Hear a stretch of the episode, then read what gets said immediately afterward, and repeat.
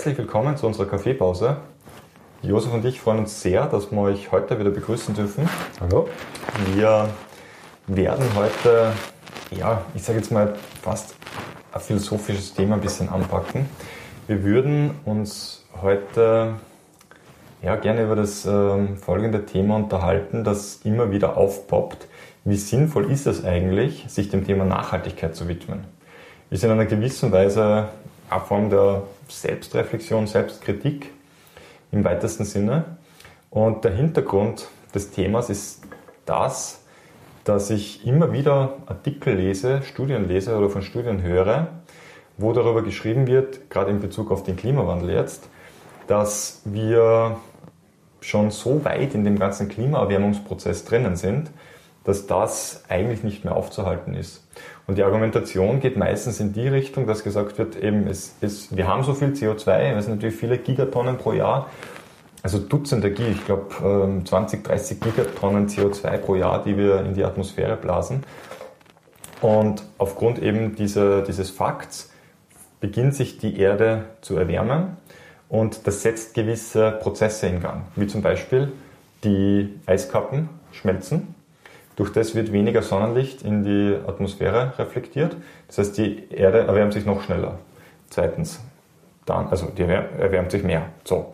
Zweiter Punkt, Permafrostböden tauen langsam auf und geben Methan frei, das da drin gespeichert ist, was wieder zu, einem, zu einer Beschleunigung des Erwärmungsprozesses führt. Das wiederum also wenn die Erde immer wärmer wird, führt dann dazu, dass mehr Wasserdampf in der Atmosphäre ist und äh, das heißt, der Druck wird höher, das heißt, es wird noch wärmer. Und selbst wenn wir jetzt den CO2-Ausstoß auf Null runterfahren würden, könnten wir diesen Prozess nicht mehr aufheben. Und das ist natürlich ja, eine gewisse Herausforderung, wenn man jetzt an das zu glauben beginnt, weil wenn ich sage, wenn es eh schon wurscht ist, ja, dann genießen wir wenigstens die letzten Jahre, die uns noch bleiben wie, auch, wie lange auch immer das dann gut geht. Ja. Und jetzt ist die Frage halt, ja, wie geht man damit um? Es ist irgendwo ein sehr, sehr philosophischer Zugang, das ist klar. Ich möchte einmal zwei Punkte festhalten. Das erste Thema ist einmal, wir reden heute davon, wenn wir den Klimawandel begrenzen wollen, dass wir das Thema äh, auch noch für sich nur in Jahrzehnten lösen können. Mhm. Und Jahrzehnten lösen können, da folgt man das Marshmallow äh, Experiment sein, wo man Kindern mehr oder weniger sagt, okay, esse ein Marshmallow jetzt sofort und du bekommst eines. Wenn du eine Viertelstunde oder eine Stunde wartest, bekommst du zwei. Und das schaffen sehr wenige, das wirklich eine Viertelstunde auszuhalten, neben diesem Marshmallow zu sitzen. Und das Zweite, was mir einfällt, ist ähm, ein Buch von, von äh, meinem Freund Carsten Starnberger mit dem Titel Warum soll ich mir die Zähne putzen, wenn ich sowieso ins Gras beiße? Und das Buch handelt äh, von einem Kinderhospiz, wo eben schwerkranke Kinder dort mhm. sind. Und äh, ja, ein kleiner Junge hat einfach diese, diese Frage gestellt, die absolut auch, auch irgendwo äh, durchaus eine, eine Berechtigung hat. Mhm. Und ja, mir irgendwo einfach die, die Füße unter dem Boden weggezogen hat warum sollte man das wirklich tun? Und äh, wie gesagt, ich kann jetzt nur für, für mich selber sprechen, das ist natürlich eine, eine sehr individuelle Entscheidung, aber im Endeffekt leben wir als Menschen halt schon auch davon, dass wir uns in irgendeiner Art und Weise immer weiter bewegen und weiterentwickeln. Gewisse Rahmen einhalten, gewisse Korsette einhalten und dementsprechend auch unser, mhm. unser Leben irgendwo, irgendwo lebenswert zu machen. Mir fällt auch meine, meine Großmutter ein, die irgendwann mal gesagt hat, der, der Lebensraum wird in, mit dem Alter immer zunehmend enger. Mhm. Zuerst steht die ganze Welt offen, dann irgendwann ist es einmal vielleicht nur mehr das Land, dann vielleicht nur mehr das Bundesland, am Schluss die Stadt, mhm. am Ende die Siedlung, das Haus und ganz am Schluss nur mehr das, das eigene Schlafzimmer, wo man am Endeffekt äh, ja, dann stirbt. Und ähm, das Schlimmste, was man da eigentlich machen kann, ist nicht in Bewegung zu bleiben. Und insofern glaube ich einfach, dass eine, eine Bewegung uns, uns irgendwo schützt. Und zum Thema Klimawandel, natürlich können wir jetzt den äh, Kopf in den Sand stecken. Wir müssen allerdings festhalten, das sind alles Prognosen. Prognosen, die eintreten können oder auch nicht eintreten können. Und ich glaube, es ist einfach unsere, unsere Verpflichtung überhaupt als Menschen oder als Generation, die jetzt am, am Ruder ist, mhm. einfach einmal diesen Weg zu gehen. Mhm. Und dann werden wir eh sehen, was am Ende des Tages rauskommt ja. oder, auch, oder auch nicht rauskommt. Das ist ein guter Punkt und ich denke, dass man das in unterschiedlichen Dimensionen betrachten muss. Und die erste Dimension für mich ist die, wenn ich jetzt hergehe und sage, ich glaube, äh, also ich jetzt nicht, aber es gibt sehr viele Menschen, die an die Evolutionstheorie glauben, also glauben, dass sich das alles zufällig entwickelt hat. Survival of the Fittest, ich glaube, du hast das in deinem letzten Logbuch auch angemerkt. Und äh, ja, da geht man halt davon aus, dass es Prozesse gibt, die sich weiterentwickeln. Die stärksten oder die anpassungsfähigsten, wie du es dann auch beschrieben hast, die setzen sich durch. Und nicht ohne Grund gibt es jetzt keine Dinosaurier mehr, die waren einmal groß und mächtig. Und mittlerweile ist halt der Homo sapiens, der vielleicht nicht ganz so groß und stark ist, aber halt ein bisschen schlauer dafür äh, ist, äh, der hat sich da durchgesetzt. Naja, nicht nur, nicht nur übrig geblieben, sondern der steht auch an der Spitze der Nahrungskette, wenn man so möchte. Und das ist ja an sich schon eine Leistung.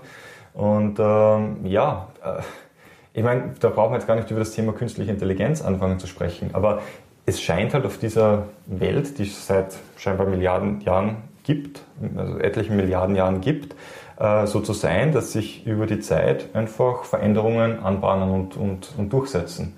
Und äh, jetzt für mich, jetzt ganz, ganz bös gesprochen, stellt sich dann schon die Frage, ähm, warum muss ich als Menschenaffe dann plötzlich beginnen, die fünfte, sechste Generation in der Zukunft vor irgendetwas zu bewahren, die haben halt dann Pech gehabt. Jetzt, wie gesagt, überspitzt formuliert. Ja. Und das ist schon etwas, was ich äh, spannend finde, dass dann plötzlich viele Menschen so moralisch werden und dann plötzlich ein Verantwortungs... dem, dem Nachbarn, na dem, äh, da, da, den klage ich an, wenn die Pflanze über, die, über den Zaun wächst. Aber für die Kindeskinder meiner Kindeskinder, für die sorge ich vor. Na klar, weil sonst müsste man das Thema irgendwo äh, der Nachkommenschaft überhaupt in Frage stellen. Weil, wie gesagt, warum habe ich dann Kinder, wenn ich jetzt nicht schaue, dass es mehr oder weniger eine, eine, eine lebenswerte Welt äh, auch irgendwo, irgendwo für sie am Ende des Tages gibt. Und äh, einen Punkt, was, was ich dort schon sagen muss mit Survival of the Fittest, wir sind ja da extrem anpassungsfähige Gesellschaft. Mhm. Wenn man sich jetzt äh, anschaut, also die ältesten Unternehmen der Welt kommen aus dem Gastronomiebereich. Mhm. Die gibt es teilweise weit über, über 1000 Jahre. Und das Thema Nachhaltigkeit per se hat ja schon irgendwas etwas mit, der, mit dem Zeitdauer zu tun. Mhm. Wenn wir an den Ursprung zurückdenken, der kommt aus der Forstwirtschaft und in der Forstwirtschaft heißt es im Endeffekt, ich darf nur so viel abholzen, wie ich am Ende des Jahres mhm. wieder durch, äh, durch äh, neues Anpflanzen und so weiter wieder regenerieren kann, mhm. dass ich mehr oder weniger so einen, so einen Zeitlauf habe. Und was wir jetzt gegenwärtig haben, wir haben die Welt einmal sicher überschossen. Mhm. Also im Zeitpunkt meiner, meiner Geburt in den 1970er Jahren war es so, dass eben ungefähr eine Welt pro Jahr verbraucht worden ist von den Ressourcen. Mhm. Mittlerweile sind wir schon an der Grenze zu, zu zwei Welten. Mhm. Das heißt, da, dort leben Stimmt, wir jetzt ja. eigentlich jetzt einfach in der, in der Generation der Zukunft. Und zum Thema Survival of the Fittest, das sieht man jetzt wunderschön an den ganzen Tech-Companies, die da irgendwo gibt. Die meisten Tech-Companies haben ihren Ursprung in komplett anderen ja, Geschäftsfeldern. Wenn ich beispielsweise Samsung hernehme, die weltweit über 100.000 Mitarbeiter beschäftigen, es war ursprünglich ein, ein Schiffunternehmen, was eben Fischkonserven oder Fisch von äh, Korea nach China transportiert haben. Mhm, mh. Und erst irgendwann einmal in den 1960er, 70er Jahren ist man erstmals in das, in das Telekom-Geschäft eingestiegen.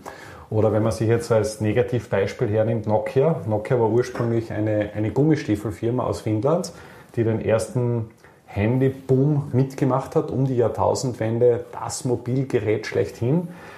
Allerdings haben die den Smartphone-Trend völlig versäumt. Also zu Beginn des. Bisschen, ja, ja, mittlerweile geht es wieder, aber de facto sind die von der Bildfläche verschwunden. Ganz genau. Und im Gegensatz dazu, Apple ist eigentlich erst viel später mit dem iPhone herausgekommen. Gerade mit den Oktoberzahlen ist es so, dass eben weltweit mittlerweile mehr als eine Milliarde User mhm iPhones verwenden, aktive User, mhm. das heißt nicht irgendwo liegen. Und das ist schon irgendwo auch ein, ein Synonym dafür, dass sich die Zeit massiv ändert. Und äh, ich glaube, wir, wir als Menschen sind auch gut angehalten, jetzt nicht im, im Status quo zu verharren, sondern uns auch mit zu verändern. Ja, das, das, dem stimme ich zu. Und ähm, also was mir jetzt auffällt in deiner Argumentationslinie ist, dass du halt schon trotz alledem den moralischen Aspekt mit hineinholst. Also sagst, wir haben einfach Verantwortung und wir Absolut. müssen das leben. Auf der anderen Seite argumentierst du streng kapitalistisch und sagst, das ist einfach üblich, ein Unternehmen geht auf, das andere geht runter. Und ja. verstehst, es passiert halt einfach. Und warum soll das nicht in Bezug auf das Klima jetzt zum Beispiel, ah. auf die Umwelt, auf die sozialen Normen nicht auch im ja. weitesten Sinne sich eh selbst regulieren? Ja. Na, absolut, gebe ich, gebe ich dir recht, aber wie gesagt, ich, ich sehe jetzt mich, also wie gesagt, ich sehe mich jetzt mhm. in meiner subjektiven Rolle, in meiner Verantwortung zu sagen, mhm. okay, ich bin jetzt unter Anführungszeichen am Hebel und kann jetzt das Leben steuern. Und alles, was ich jetzt mache, mhm. müssen irgendwo unsere Nachkommen in irgendeiner Art und Weise ausbaden. Mhm. Und insofern ist es auch äh, meine moralische Verpflichtung, mit dem, was ich hier habe oder die Ressourcen, was ich habe, ja einfach wertschätzend umzugehen. Ja. Und dementsprechend halt auch äh, in gewisser Weise vorzusorgen und an die Generation nach uns zu denken. Ich, ich, stimme dem zu, ich äh, stelle mich auch gar nicht dagegen. Nur, ich sage jetzt einfach, das war jetzt einfach nur mal eine Form der Argumentation. Und die Frage, die ich mir schon stelle, ist, wie viele Menschen gibt es, die so ticken? Das ist, das ist halt die Frage. Das kann ich jetzt nicht seriös beantworten, aber wenn ich so in die Welt sehe, dann kommt mir schon vor, weil wir letzte Woche auch oder äh, das letzte Mal über, über Donald Trump zum Beispiel gesprochen haben. Bei dem habe ich jetzt nicht das Gefühl, dass das dem so wichtig ist, was mal seine Kindeskinder da vielleicht irgendwann einmal mhm. auf dieser Erde vorfinden. Also, aber und das ist schon eine sehr mächtige Person auf dieser Welt. Na, ja? Absolut, aber ich, ich merke trotzdem, also das sieht man auch im, im Veranlagungsbereich mit dem nachhaltigen Investment so, dass das irgendwie ein bisschen eine Generationenfrage ist. Mhm.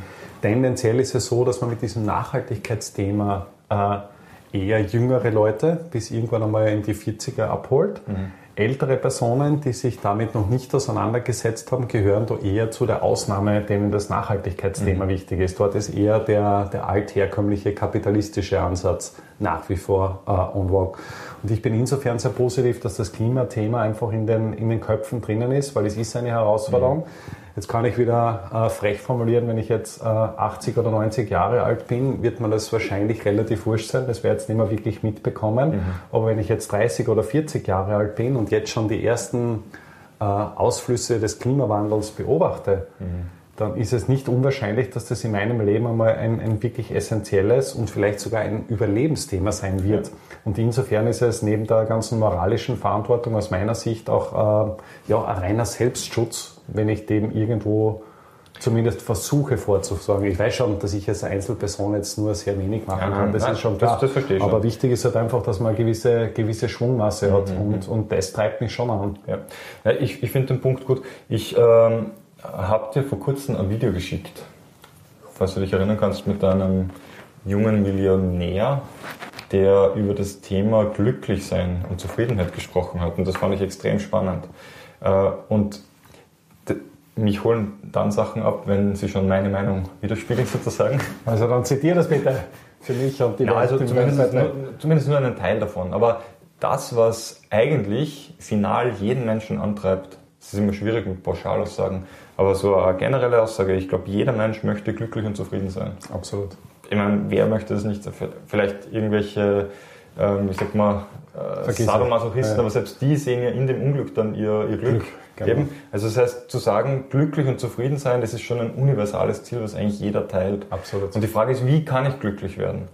Und ähm, es, mir fällt das oft auch, vor allem wie ich noch deutlich jünger war, also in meiner Kindheit, Jugendzeit, äh, wo mir meine Eltern dann gesagt haben, das und das und das darf ich alles nicht tun, dann habe ich das oft als, als Einschränkung nicht als, als Liebesentzug, aber dann doch, warum erlauben Sie mir das nicht? Ich würde das doch so gern machen. Im Endeffekt haben diese Regeln nur dem Zweck gedient, dass es mir besser geht. Welches Kind das noch nicht so klar einschätzen konnte, was mir gut tut und was nicht. Und mittlerweile bin ich reifer Erwachsener, heißt nicht, dass ich das jetzt immer hinbekomme, mhm. aber ich, ich reglementiere mein Leben selbst freiwillig, deutlich schärfer. Und zwar nicht, weil ich mir damit schaden will, sondern weil ich weil es eben dann in Summe zu einem besseren, glücklicheren Leben führt. Mhm. Und genauso, denke ich, kann man auch das Thema Nachhaltigkeit mit aufnehmen, um da ein bisschen diese Brücke zu schlagen. Selbst, selbst, was ich jetzt nicht glaube, selbst, wenn es wirklich schon zu spät ist, ist es trotzdem ein unfassbar attraktives und tolles Lebensgefühl, wenn man sich für Dinge einsetzt, die Sinn machen, die Absolut. Sinn stiften, wo man der Umwelt, für die wir mitverantwortlich sind, und dem Nächsten einfach dienen. Das ist so ein, ein, ein äh, seltsames Wort, aber in weiterer Form doch dienen kann und daraus dann plötzlich überraschenderweise ein Glücksgefühl erleben kann. Ja. Na, pflichtig äh, nahezu vollkommen bei. Einziger Unterschied, also mich und meine Eltern auch eingeschränkt, aber mir jetzt eher das Gegenteil ausgelöst. Also Einschränkungen sind da, äh, um sie irgendwo ja, außer Kraft treten zu lassen und dementsprechend genau die Dinge zu tun, die, Schuldig im Sinne der Anklage. irgendwo verboten sind. Aber, aber trotzdem, die Grundintention aber, war nicht, um Schaden anzurichten. Nein, absolut, das absolut, das ist ein Schutz. Aber ja. wie gesagt, das glaube ich in der Phase auch, auch relativ gut. Aber wenn man das jetzt wieder an das Thema Klima äh, sieht, dann würde ich das jetzt auch äh, eher am pubertären Charakter sehen sehen, wir haben jetzt einmal die Weltressourcen aufgedreht, so nach dem mhm. Motto, ist eh wurscht, wir pubertieren jetzt einmal und jetzt wird es einfach Zeit, dass wir in das Erwachsenenleben eintreten mhm. und sagen, ist das wirklich so gescheit, was wir machen? Unter dem Aspekt. Und ähm, ja, vielleicht insofern ein, ein sehr gutes Synonym dafür. Ja. Es war uns wichtig, einmal über das Thema zu sprechen.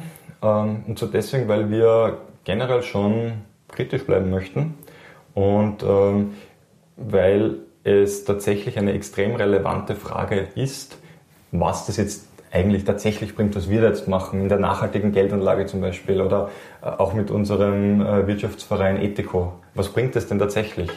Und die Antwort darauf ist, wir hoffen, die Welt ein kleines Stückchen besser zu machen.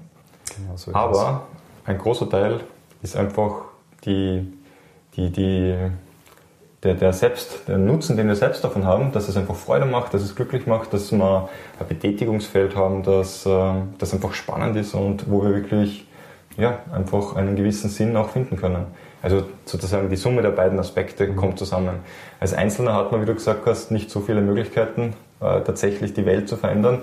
In einer Demokratie zum Beispiel. Aber wenn keiner mehr hingeht, dann funktioniert es halt auch nicht. Aber es kommt auf die Schwungmasse drauf an. Genau. Und die Generation, die jetzt nachwächst, also gerade mit der Generation Y, da ist mhm. dieses, wie der Name schon sagt, das Warum ja schon viel stärker verankert als mhm. vielleicht in meiner Generation der Generation. Ja, du bist, du, du, du arbeitest wie Generation X, aber du hast die Mentalität eines Generation Y. Weißt du voll, ob das gescheit ist? es ist aber hingestellt. Sehr gut. In diesem Sinne in diesem Sinne. Wünschen wir euch ein schönes Wochenende, freuen uns auf nächste Woche. Alles Gute, bis dahin. Alles Gute, ciao.